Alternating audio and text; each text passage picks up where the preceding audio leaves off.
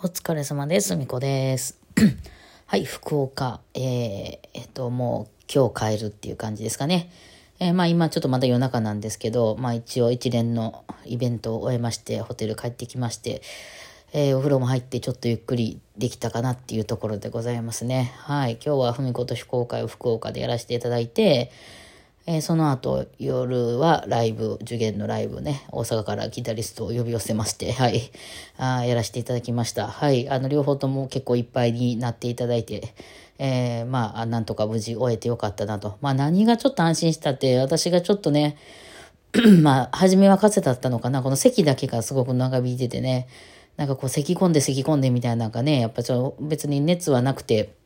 もう、なんていう、そういうなんかやばい病気でもないとしてもね、やっぱ見てる方としてはね、咳込んでたらちょっと、あのね、あの、大丈夫かなってなるしね。ね、その私も喋ったりするのが、やっぱりちょっと喋ろうと思うと咳込んだりすると、なかなかね、あの、あの、ごめん、喋りにくくなっちゃうしね。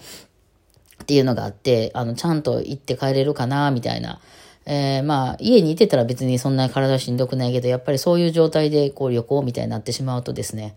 あの、やっぱりしんどくなったりとかもあったりとかしたら困るかな、みたいなので、ちょっとまあ余裕を持たして、本当はもっと詰め詰めにいろんな予定をね、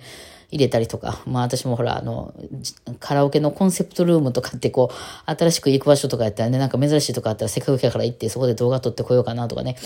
いろいろ、そこでしか行けへんね、まあスタジオなんかでもいいんですけど、こう録音撮ってきたりとかしたいなとかね、あとはまあちょっとお店とかね、行ってみたいとことか、いろいろ回ったりしたかったんですけど、まあそういうのはちょっともう今回一切やめて、ゆっくり行って、あの、もうそれも前日に入って、えーあの、非公開と、とにかくライブだけが終わるようにっていうのが、まあ終わったんで、あーちょっと気分がね、安心ですね。まあだんだんもうだ治ってきてるんで、だいぶ喋れるようにね、なってきてよかったなと 思いました。はい。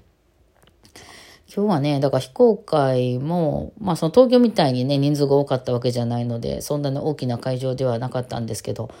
あのーこう、なんていうんですか、あれ、マンションのこう1階のところをこうちょっとしたホール、小さいホール練習したりとか、ちょっとまあ大きめなレッスン室のも取れるような、あの、まあ椅子を並べたらね、15、6人並べれるかな、みたいな感じの、えー場所になってて、グランドピアノとかいろいろ置いてあって、なんかハープとかね、あの、えーあれとか、電子チェンバロとかね、私が一時ね、あの、これ欲しいなと思ってたね、ローランドの電子チェンバロとかね、いろいろ置いてあって、まあそんなんも使えるよみたいな。ね。まあだからダンスのレッスンしたりとかにも使えるのかなって鏡もあるからみたいなね。えーあとはまあそのグランドピアノを使ったレッスンの合わせとかね、リハーサルとかそんなんにも使えるんでしょうか。まあああいうとこってまあどういうふうにこう、あの、いや結局そのオーナーさんとかとも別に会えてないので、あの、ね、今回予約とかも全部ね、お願いしたりしたので、あの、わかんないんですけど、なんかまあクラシックの人とかって結構やっぱお家がちょっとええとこの人とかの率がみんながそうっていうわけじゃないし、うちの家なんかも全然そんなことないですけど、結構そのなんて土地持ってはるとか多いんですよね。多いというかまあそういう人もたくさんいるということですよね。うん、私は自分の親戚とかはそんな家全然ないんですけど、あの、やっぱりバーリンやってる人のお家って言ったら、あの、自分のお家がね、あの、一軒家で、えーまあ3階、4階とかなんなら家にエレベーターがあるような、こう、ちょっと大きな家に住んでて、1階をちょっとその、ホールみたいな感じにしたり、イベントしたりできるようにしているお家とか、あるいはその自分のお家のおばあちゃんとかおじいちゃんがマンション経営してて、まあそこを引き継いでて、そこの1階をそういうふうなこう改装して使っているとか、なんかそういうのでね、たまたまその、その一族の中の誰かが音楽家になったりとかしたら、まあその、えーまあ若い時はね、あの演奏活動とかなんやかんやしてますけど、まあ自分が先生になななってきて、まあ40、50になってきたら、そういう音楽のそういうホール的なところを、まああの管理しながらみたいな、自分でもそこ使ったりとかイベントしたりとかしてみたいな、やってる人多いっちゃ多いですね。わかんないですよ。今回の人、そうどういう人かわかんないですけど、なんかそういう匂いがするなっていうね、設備とかもすご、すごくいいんですよ。多分それは、本当の音楽教室とかだけで運営していって、その、普段の皆さんからの月謝とかっていうもので、その家賃とかを払っていかないといけないみたいになってくると、そんなにお金かけれないですよね。家賃だけでも大変やし、なんかその、バンバングランドピアノ買ったり、なんか配信用の機材ガンガン買ったりとかできないはずなんですよね。でも、その、いわゆるその土地を持ってる人とかであれば、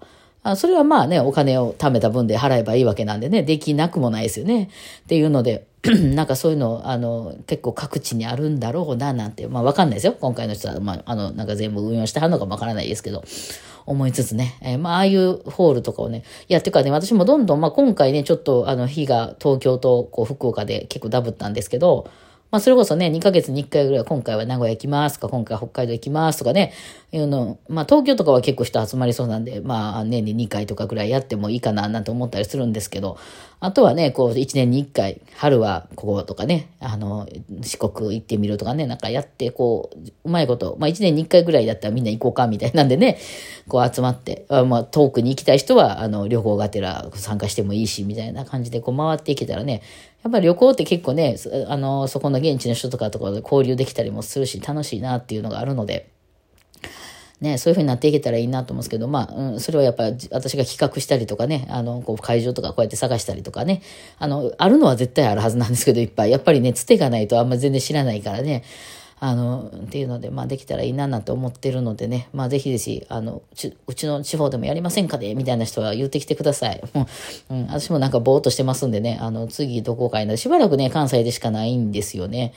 はい。ちょっとね、この2月3月パパッと詰まってたんで、またちょっとね、考えようかなと思うんですけど、まあその赤字になってしまっては元も子もないので、まあなんかね、あの、うまいことこう回せるような場所があればいいなとか思ったりしてますけどもね、はい。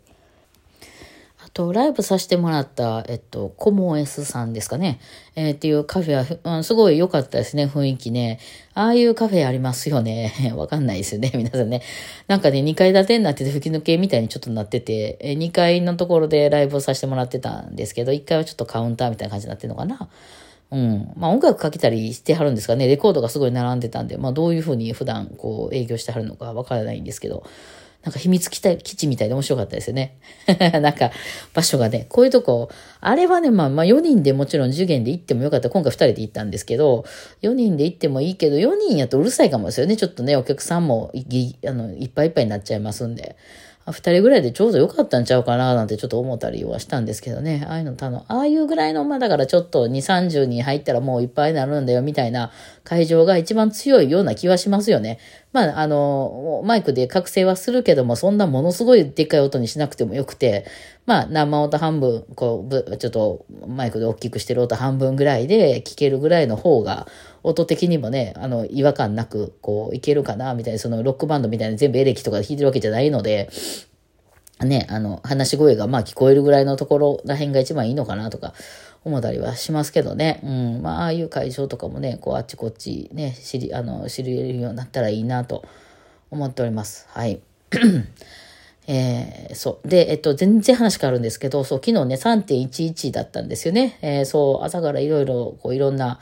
人の配信とか見てたら、まあ、3.11の話を、1日って3.11のね、あんま地震の話とかをしてる人が多かったんで、あ、そうだなと思って、まあ私は関西にいてたんで、関西にいてても揺れたんですけどね、あの時ね。あの、私は揺れを感じたんですけどね。あの、でもまあ全然何もちょっと揺れたなぐらいでして。うん、だから東北の揺れが、ね、大阪まで揺れてたわけなんで、そりゃすごい揺れやったやろうなと思うんですけど、あの時にね、ちょっとその音楽、その音楽業界の中でわ、こう、ざわざわしてたのがですね、あの、一本松ってあるじゃないですか。あの、何、その、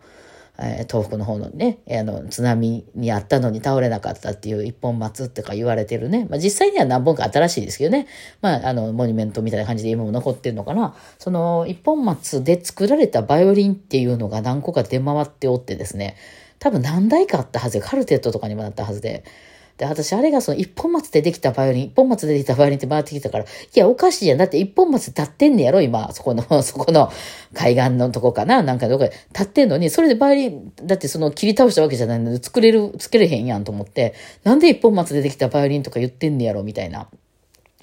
言ってて、なんか一本松でできたバイオリンみたいなのが、あ、いっぱいあったんですよね、なんかね。あの、なんかもう、みんななんか、ちょっとでも、なんかそこに関係してたら一本松バイオリンとかいう名前つけてたんかなんか知らんけど、すごいなんか私はちょっとざわざわしたんですよね。いや、だから、一本松立ってんねやから、それ倒さない限りバイオリンは作られへんの作ろうと思うんやったらね、松かなんかね。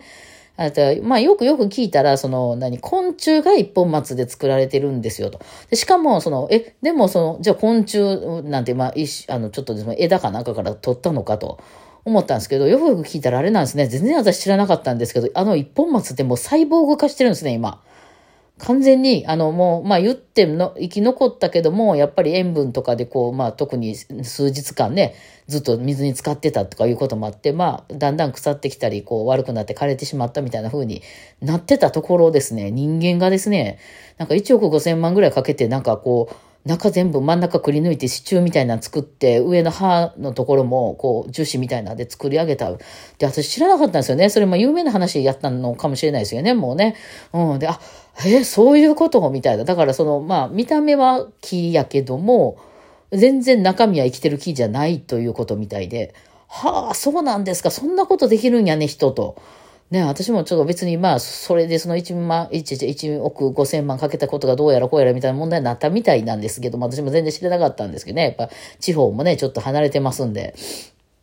ですけど、まあ、そんなことより、そういうその枯れかけてる木を生きてるような感じにこう残すことができるんやと思って、その人間のその文化ってね、まだやっちゃったわけでしょ結局それをね。あ、なるほどと。それでまあその中央のとこをくり抜いたりとか、まあ切り落とした部分とか、まあそういうのがこう出回ったりしてて、まあそれで、あの、昆虫ってね、バイオリンの中のあの柱で本当にもうちょっとですよ。本当にちょっとの部分ですね。を使ってるバイオリンがあるのなるほどねと。まあそれならわからんでもないけど、一本松で作ったバイオリンって言うからね、なんかその全部使ったんかと思うけど、でも立ってるからおかしいなと思ったら、まあそういうことやったみたいで、なるほどねと。なんか知らんことがまだ世の中にはいっぱいあるなと思ってね、もう枯れていこうとしてる木を、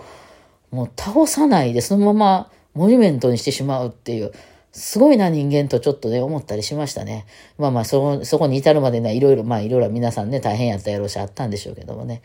まあ、ちょっとまたね、いろいろ調べてみたいと思ってます。はい。てなわけで今日はこんな感じでお疲れ様でした。